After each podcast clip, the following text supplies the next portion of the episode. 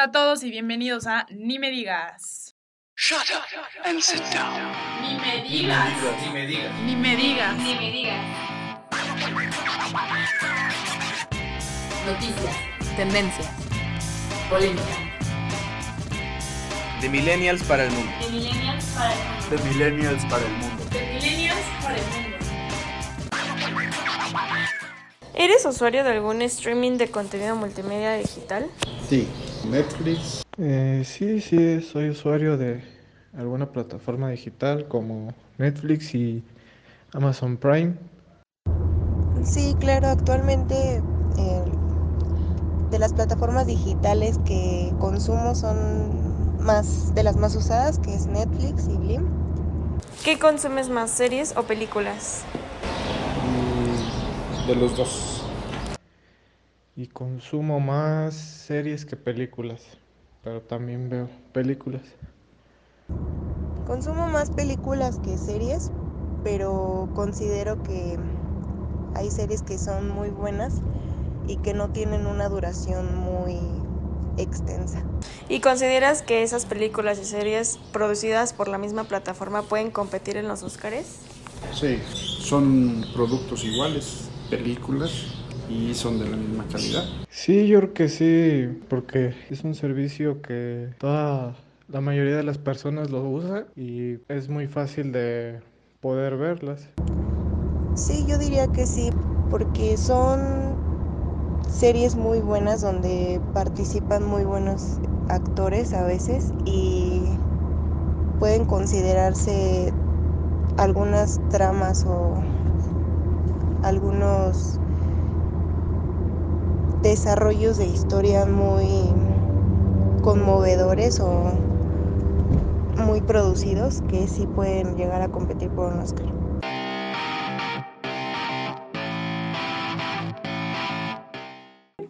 Bienvenidos a una nueva emisión de Ni me digas. Estoy aquí con Hola, ¿qué tal amigos? Yo soy Augusto Rodríguez.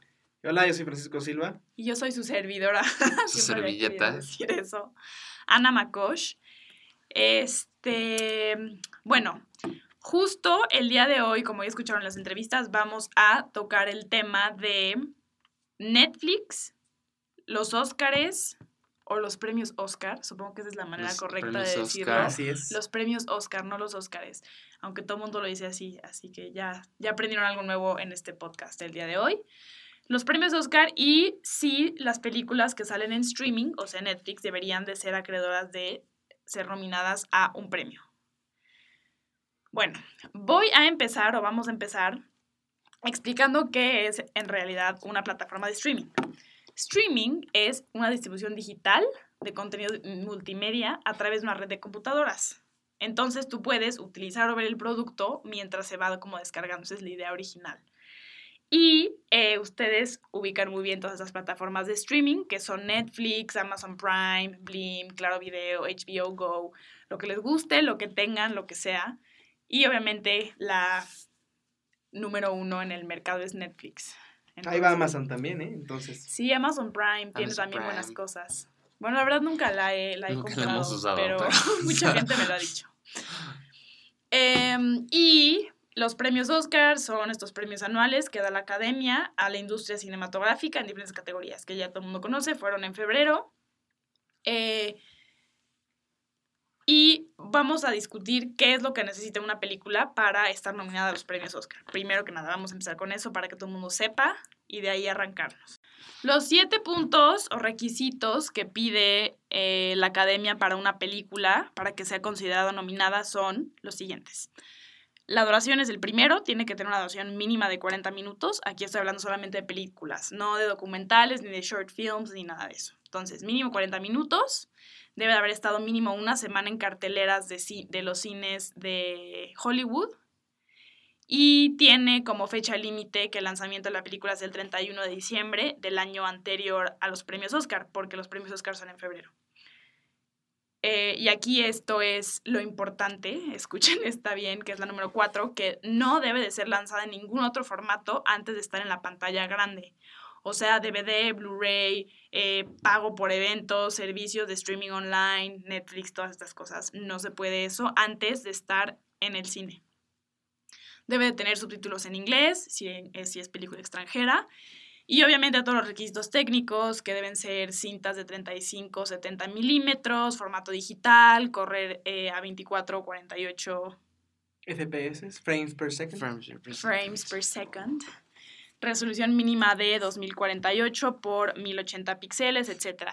Igual existen requisitos em, de audio, pero no los voy a aburrir con eso. Son requisitos de la industria. No nos vamos a enfocar en eso. Eh, y la última es que deben de incluir máximo tres productores por película y las asociaciones deben de estar acreditadas.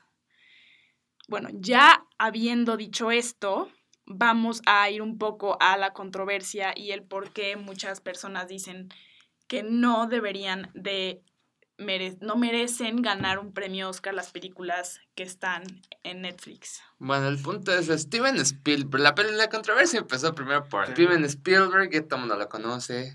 Un creador de Jurassic Park. cine, Jurassic Park. Tiburón. Jaws. Bueno, el punto es que Steven Spielberg se fue, de, se fue con todo contra Netflix y contra las plataformas de streaming y dijo, no creo que las películas que solo reciben títulos simbólicos en un par de salas de cine por menos de una semana apliquen para los Óscares. Shade a Roma. Shade a Roma. Una vez que se comprometen con un formato televisivo, son una película de televisión y no de cine, por lo que deberían entrar a competir a los Emmys y no a los Oscar. Paréntesis, los premios Emmy es lo mismo que los, que los premios Oscar, pero para la industria televisiva. También son anuales. Otro paréntesis, este... ¿Cuántos paréntesis? Esto que dijo Spielberg de que las películas reciben títulos simbólicos, bueno, es que Netflix tiene un modelo de negocio en donde para que sus películas compitan en el Oscar, este, hagan de cuenta que, por ejemplo, toman sus películas, las exhiben en una o dos salas de cine de Estados Unidos por una o dos semanas para que puedan cumplir con ese requisito de poder ser consideradas al Oscar y después de esa semana las quitan. ¿Y eso se vale? Pues hasta ahorita no nadie ha dicho nada al respecto, entonces supongo que sí. Exacto. Y bueno, también en esta categoría entra Roma, porque precisamente con Roma hicieron una excepción, porque Cuarón, bueno, empezó a promover de que la difundieran en más salas y más salas y más salas y más salas. Entonces, entonces Netflix le dijo, bueno, voy a hacer una excepción contigo y ya, voy a, a dejar que las exhibas en 22 salas en México y en todo el mundo y ya. La, la cuestión aquí es que como eh, Roma fue producida y estrenada en Netflix, eh, Cuarón, con el pretexto de que no, que Roma debe ser vista por todo el mundo en, los cines y disfrutada como, como cine, pues todo el mundo lo, tomó como de, ah, bueno, pues este güey quiere como preservar esta onda del cine y no tanto como en streaming. Y empezó con su campaña de Romatón, hashtag Romatón, no sé si ustedes la vieron, que era en Twitter, que consistía en que tú con tus amigos, eh, ya cuando se estrenara en, en Netflix, te juntaras y, vivieras la película Roma, ¿no? O sea, fue como su campaña de, marketing. Aquí la diferencia fue que él, como director, hizo la campaña. Al hacer tanto ruido antes de Netflix, como dijo Augusto, dijo, bueno, ok, está bien, o sea, para no quedar como el malo de la película, le permitió que se estrenaran en muchos cines en todo el mundo, menos en México. Y por lo mismo de que no se estrenó en México, Cuarón siguió insistiendo como cómo es posible que México no se vaya a estrenar y bla, bla, bla y se estrenó en México. Al principio fue como en teatros como medio hipstersones, que el cine, cine Tonalá, este, la Cineteca, no, no tanto como en Cinépolis, y en algunos casos sí, pero era un Cinépolis muy escondido. Muy poco tiempo. Pero entonces... Un poquito tiempo.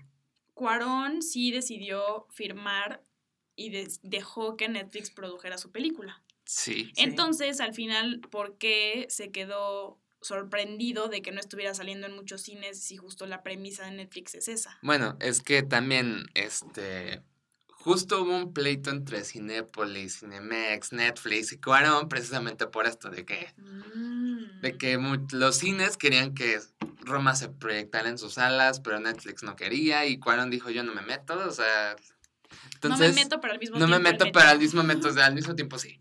El punto es que Cine, Cinépolis sacó un comunicado en donde explicó más o menos cómo funciona el modelo del cine. Según Cinepolis, este, todas las películas tienen un periodo que se conoce como ventanas. En este periodo, que generalmente es de 90 días, ya. las películas que se proyectan en los cines no se, no se proyectan en ningún otro lado. O sea, se hace en Netflix, pago por evento, lo que sea. Sí, claro, o sea, si ya no te tocó en el cine, te. Sí, te jodes y tienes, te que, te tienes que esperar esos Sí. 90 días hasta que llegue a. Netflix o hasta que llegue algún pago por evento. Y de hecho, antes era, era o sea, la- lo veías en el cine y si no lo veías, te tenías que esperar hasta que salía en la tele, cuando no existía eso Ajá, de o que saliera en DVD. O que que saliera en. DVD, exacto. Entonces, los cines defendían mucho esta idea, pero bueno, decían que el modelo de Netflix no consideraba las salas de cine y tal, tal, tal, tal. Y aparte de la gente que es muy romántica y dice como sí, nada como ir al cine y ver una película, porque la experiencia, no sé qué. Y al mismo tiempo, mucha gente que conoce o dice conocer del cine, dijo, tienes que ver Roma en el cine. Si no ves Roma Sí. en el cine, no sé qué. Entonces, ahí también es en donde yo me cuestiono a Cuarón y digo, si tú hiciste una película que tiene un audio tan increíble como para ser escuchado en salas de cine, que pueden manejar ese nivel de audio, ¿por qué la produces con Netflix? Sí, o sea, eso de, ese fue un comentario muy recurrente de, ay, es que te aburrió porque no la viste en el cine. Ajá. O sea, Sí, si lo como de, hubieras- güey, la viste acostada en tu cama, después tu de cama, trabajar, güey, todo o sea. cansado y... Bueno, ya, o sea, la gente si le gusta o no le gusta Roma, Sí, para es- mí no fue ni tan buena como dicen todos, ni tan mala como dicen otros. Entonces, eso ya son otros temas, pero el punto aquí es justo eso, ¿no? De... Ante esto, Netflix tuiteó, desde, ante esto toda la polémica que dijo Steven Spielberg y todo lo que están diciendo, Netflix tuiteó, amamos el cine, amamos que la gente pueda verlo donde quiera que estén. Hay, hay personas y hay lugares donde no pueden acceder a un cine porque no hay o porque no les alcanza. Entonces, con nuestra plataforma, no lo mencionan así, pero diciendo con, con nosotros, eh, pueden tener la posibilidad de verlo donde sea, con quien sea y al mismo tiempo. O sea, dar, dar y seguir dando esa posibilidad de ver otro arte, pero de otra forma, que es lo que hace Netflix ante lo que está diciendo Steven Spielberg, que no necesariamente tienes que ir a un cine a verla. Ujú. Sí, son como la justo las sociedades. Pero entonces aquí están hablando de películas, o sea, que sí son películas, son consideradas películas, pero que salieron primero en streaming, ¿no? ¿Y qué hay, por ejemplo, con las series que sí tienen el lenguaje, el lenguaje cinematográfico? Porque la gente que conoce del cine sabe que existen series que son, por ejemplo, como How I Met Your Mother o eh, Modern Family o Friends, que son 100% un formato y un lenguaje televisivo que obviamente no pueden estar consideradas para los premios Oscar, salgan en donde salgan. Y otras series que produjo Netflix o no produjo Netflix que sí tienen como un lenguaje cinematográfico, que son mucho más profundas y que sí podrían ser consideradas cine. ¿Qué onda con eso? Pues aquí entra ya la, la, la cuestión de, de más, no más de qué, de qué sea y en qué plataforma sea, más bien como la, las normas. Como cuando, por ejemplo, haces un cortometraje y lo quieres mandar a un festival, que te dicen, tiene que durar tanto, eh, tienen que tener este tipo de personajes, tienen que ser este tipo de lenguaje, son como las normas que establece la academia y de entrada de ahí ya las series quedan fuera, quedan catalogadas como TV, TV movies TV movies. ya no Mm, como ya no como de cine. Otra cosa con las- es lo que está peleando Steven Spielberg es que justo lo que dice Augusto de la ventana esos esos estos 90 días eh, es que así pueden ellos medir qué tanto impacto tiene la, la película, cuántas personas entraron a taquilla, cuánto dinero jaló, ¿Cuánto dinero? Sí. eh, cuántas, eh, perdón, cuántas personas ya lo mencioné, en, en cuántos países se exhibió, todo ese tipo de cosas. Y Netflix no comparte todo ese tipo de cosas, no dice cuántas veces la reproducieron los usuarios, de dónde, eh, cuántos se suscribieron y luego, luego la primera película que vieron fue Roma, o sea, como si lo- los llamaron a Netflix por Roma. O sea, Ujú. todo este tipo de cosas no las dicen.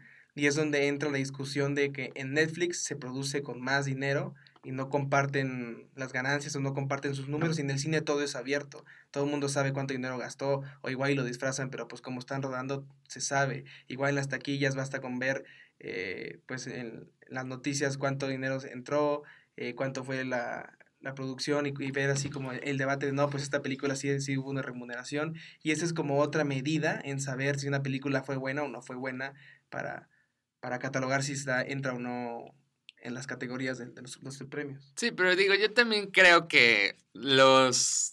Desde que Netflix llegó a como a romper el paradigma de cómo vemos la televisión y eso, también como que muchos grandes de la industria del cine se han visto como amenazados o se han Sí. sentido amenazados, porque incluso hace un año, hace dos años que fue el Festival de Cannes, eh, ellos tienen su propio premio, que es la Palma de Oro, y para competir en este premio entraron dos películas de Netflix. Pero al director del festival no le hizo muy feliz que fueran dos películas de streaming. Y entonces, como condición, puso que para que pudieran competir en ese premio o fueran exhibidas en el festival, tenían que ser películas que estuvieran proyectadas, que hubieran estado proyectadas en pantalla grande. Si no, no podían entrar. Netflix se enojó y pensó que lo estaban, o sea, ellos se sintieron como que lo estaban excluyeron. Y entonces decidieron, ¿sabes qué? Yo no voy a presentar mis películas porque me estás excluyendo nada más por un requisito que tú pusiste. Entonces, yo creo que este, este embate de... No solo es de Spielberg, sino ya viene desde antes. Sí. Y aquí también yo voy a decir, por ejemplo, algo que he escuchado es que mucha gente dice, bueno, si empiezan a aceptar películas de streaming eh, en Netflix o las consideran ya como películas bien, bien formadas, van a empezar a aceptar, no sé, videos de YouTube y otro tipo de cosas. Pero aquí yo digo, o sea, yo estoy a favor de que las películas de Netflix sí sean consideradas cine, porque así como puede haber una película muy mal en Netflix o una muy buena en Netflix, en el cine pasa lo mismo. O sea, estar en pantalla grande no te acredita ni te, ni te hace tener una película muy buena. Solo cumples con los requisitos Solo Entonces, para, con cumples los con los requisitos. para ver si eres Sí, buena. si eres Entonces, ganador. o sea, hay películas mierda así en el cine y películas mierda en Netflix. Entonces, es verdad, yo estoy aquí muy seria con el punto y estás. Entonces, eh, ¿a qué iba con todo esto? Ajá, yo estoy a favor de que Netflix sí sea considerada una película y ¿por qué una, un video de YouTube al final no va a poder ser esto? Porque no es una plataforma de streaming. Y yo a YouTube puedo subir mi video de yo en un día en las pirámides de Teotihuacán con mi abuelita y nadie me dice nada ni me restringe nada. Y para llegar a subir una película, una serie o un lo que sea Netflix, obviamente no es a piece of cake. Tienes que estar, tiene- te lo tienen que producir, tienes que pasar por mil filtros y mil cosas. O sea, tampoco es como, ah, sí, este, cualquier persona hace algo en Netflix. No es como cualquier persona sube un video a YouTube. La cuestión aquí es que esto que estamos eh, argumentando lo van a llevar a una mesa de diálogo los de la academia, Steven Spielberg y directores de peso como Christopher Nolan, conocido por Interestelar, El Caballero de la Noche, que son todas las de Batman, y muchas más. Él está, tiene la misma postura que Steven Spielberg y prácticamente es como la vieja guardia contra la nueva guardia. Sí. La vieja guardia pensando que todo debe mantenerse como tipo teatro, que toda la experiencia y que vayas a la sala, que se oscurezca, que veas la pantalla hacerse más grande, que escuches el sonido de pues de, de cine y no como que salgan de unas bocinitas de tu tele. Todo eso lo quiere mantener Steven Spielberg y pues la verdad ese señor es muy reconocido en el ámbito cinematográfico y sabe mucho y tiene mucho peso, pero no significa que él va a dictaminar cómo va a ser el cine. Eso lo dictaminamos nosotros, las personas que lo vemos, porque pues a pesar de que él sea una chingonería y así, puede hacer una película y la gente no la va a ver. Pero aquí es en donde yo no entiendo por qué se tienen que poner las dos como dentro del... O sea, ¿por qué tiene que ser una u otra? O sea, son dos cosas completamente diferentes. O sea, mucha gente, sí, la revolución del cine y lo que sea. La gente que ama el cine no va a dejar de ir al cine y la gente que nunca le gustó el cine. O sea, mi abuelo decía, odiaba ir al cine. ¿Yo para qué voy a pagar? ¿Para qué voy a matar mi dinero? Para dormirme. O sea, para eso me duermo en mi casa. Entonces, yo siento que son dos cosas y dos están dirigidas como a públicos diferentes o como para momentos diferentes y todo y podrían convivir en paz, las dos cosas.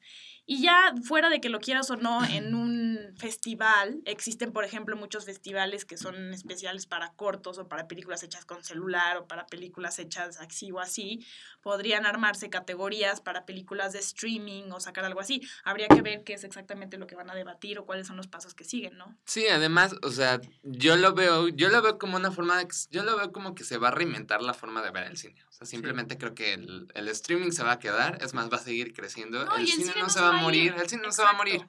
No se va a morir, Eso simplemente se va, a- piensa- se va reinventar. Que, que se va a morir, que la gente va a dejar de ir a las salas. y es como, No, No, no, se va a morir, simplemente se va a reinventar, o sea, se va a reinventar, o sea, va, que van a cambiar las formas de ver cine ahora no sé, a lo mejor el streaming se va a quedar. O sea, es una forma de reinventar la forma de ver el cine. Fí- Fíjate que no, no estaría mal, así como dice Ana, que en los premios Oscar hubiera una categoría de streaming, Contrátenme. pero así como de no sé qué, qué tanto se pueda profundizar, como de que de streaming haya otra vez las mismas categorías al Oscar, o nada más sea como la mejor película de streaming, pero igual siento que sería como un, ah, sí, un premio de consolación, como de, de- para que no estén chingando a Netflix, tengan su... No, pero no categoría. siento que sea para que dejen de... O sea, hay cine de calidad producido por Netflix muy bueno. Más de no estén chingando es también darles a reconocer. O sea, lo que yo aquí siento de Spielberg, la verdad, son celos. Sí, yo también sien- sí, sí, siento que Spielberg, no sé. Aunque lo de Cuarón hay que, hay que admitir que lo de Cuarón no fue muy ético. O sea, si él quiso producir su película con Netflix desde un principio para ganar más dinero, pues ni modo. Es Oscar o dinero en este, en este momento. Sí, no, lo de O sea, fue un plan con mañana. Exacto. Fue un Entonces, plan es- muy o sea, si ya decidiste producir con Netflix, te aguantas y ya no sales para, no estás nominado para el Oscar. Y, o- y de otra forma, siendo Cuarón, ya sacando todas las películas que ha sacado, que el tercer capítulo de Harry Potter y, y Gravity, haces una película con Netflix y no sabes cómo está la Sí, no, ya no, ya no te la aplica, o creo, sea, no, aplica, ya ganaste un Oscar, o sea, Sí, no, no, no, no te la creo que no sepas cómo está el asunto de que si la sacas en Netflix, todo lo que ya explicamos de que, que tiene que estar en el cine, que tiene que estar exhibido en Los Ángeles, o sea, como una- un director de esa altura no va a saber, o sea, eso también está muy cabrón. ¿no? Sí sabía, obviamente. Sí, o sea, ¿cómo ¿Cuántos, ¿Cuántos años lleva en la industria del cine? ¿Cómo ganaste el Oscar pasado, o sea, el de Gravity? O sea, ¿no sabías tampoco o qué? Pues igual y sí no sabía. A lo mejor no sabía, pero... Sí, nunca duden, ¿eh? De la, de la, la pendejez de la gente. Eso siempre... Ese es mi lema del día de hoy. Yo lo que quiero para recapitular todo esto que estamos hablando es que por un director más exitoso que sea, no va a cambiar la forma de, de ver el cine. Puede ser muy exitoso, pero igual está muy adelantado para estos tiempos. O puede estar muy atrasado y ya, ya pasó de moda. La gente, como dije hace tres minutos, la gente es la que va a mandar qué tipo de cine quiere ver. Ahorita, por ejemplo, se está dando mucho de moda con temas raciales, temas de inclusión, de equidad de género, o de temas de la iglesia, como de pederastía, todo ese tipo de cosas. Y cada, el cine va cambiando ya. Ahorita ves una película hollywoodesca, como dice mi papá, con una explosión de carros como la de Rápido y Furioso, y dices, ay, no, mam, pero a eso vas, o sea, vas como de, eh, no hay nada que Sí, ver en el cine esperas. bueno, y es como de, ok, Pues voy a nada, entrar a ver esta película para los madrazos y así. Y cuando sabes que vas a ver una película buena, pues te quedas con la reflexión o pensando en, ay, en el tema de la película, el tema racial. Entonces yo siento que nosotros las personas somos los que vamos a decidir Sí, qué, qué va a pasar, pero como dice Ana, no creo que el cine desaparezca. Sí, 100%. O sea, Cuarón hizo todo esto para que lograra estar en cines la película. Y yo a la mitad de la gente que le preguntaba, o a la mucha gente que le pregunté, me decían, no, me voy a esperar eh, porque la quiero ver en Netflix y quién sabe qué. Entonces, justo es eso. ¿Hay algo más que quieran añadir para recapitular? Sí, simplemente no hay que ser tan cerrados como Spielberg. O sea, el cine se va a reinventar, no se va a morir. Va a seguir aquí, simplemente va a, va a cambiar la forma de verlo. Pero va a seguir aquí. No es que el streaming haya llegado a desplazar el cine y que se vaya a morir en tres años. O sea, no, no va a pasar nada de eso. El cine va a seguir aquí. Y Y yo voto porque hagan las dos cosas. Vayan al cine y Que, vean que Netflix. hagan una mezcla, ¿no? Así hagan como una de- mezcla. Como de streamearemos en el cine, en exclusiva, una. Ah, ¿verdad? Contráteme a mí mejor. Innovación. bueno, ahí vamos a pichar nuestras ideas a ver cuál es mejor. Pero bueno, cuéntenos ustedes qué opinan de este tema. ¿Creen que las películas de Netflix sí deberían de ser eh, posibles nominaciones al Oscar? ¿No deberían de ganar Emmys? ¿Qué deberían de ganar? ¿Qué onda con las películas? ¿Les gusta o no Netflix? Queremos saber todo. Eh, esperamos mucho que les haya gustado este capítulo, este episodio. Eh, suscríbanse, denos like, todo.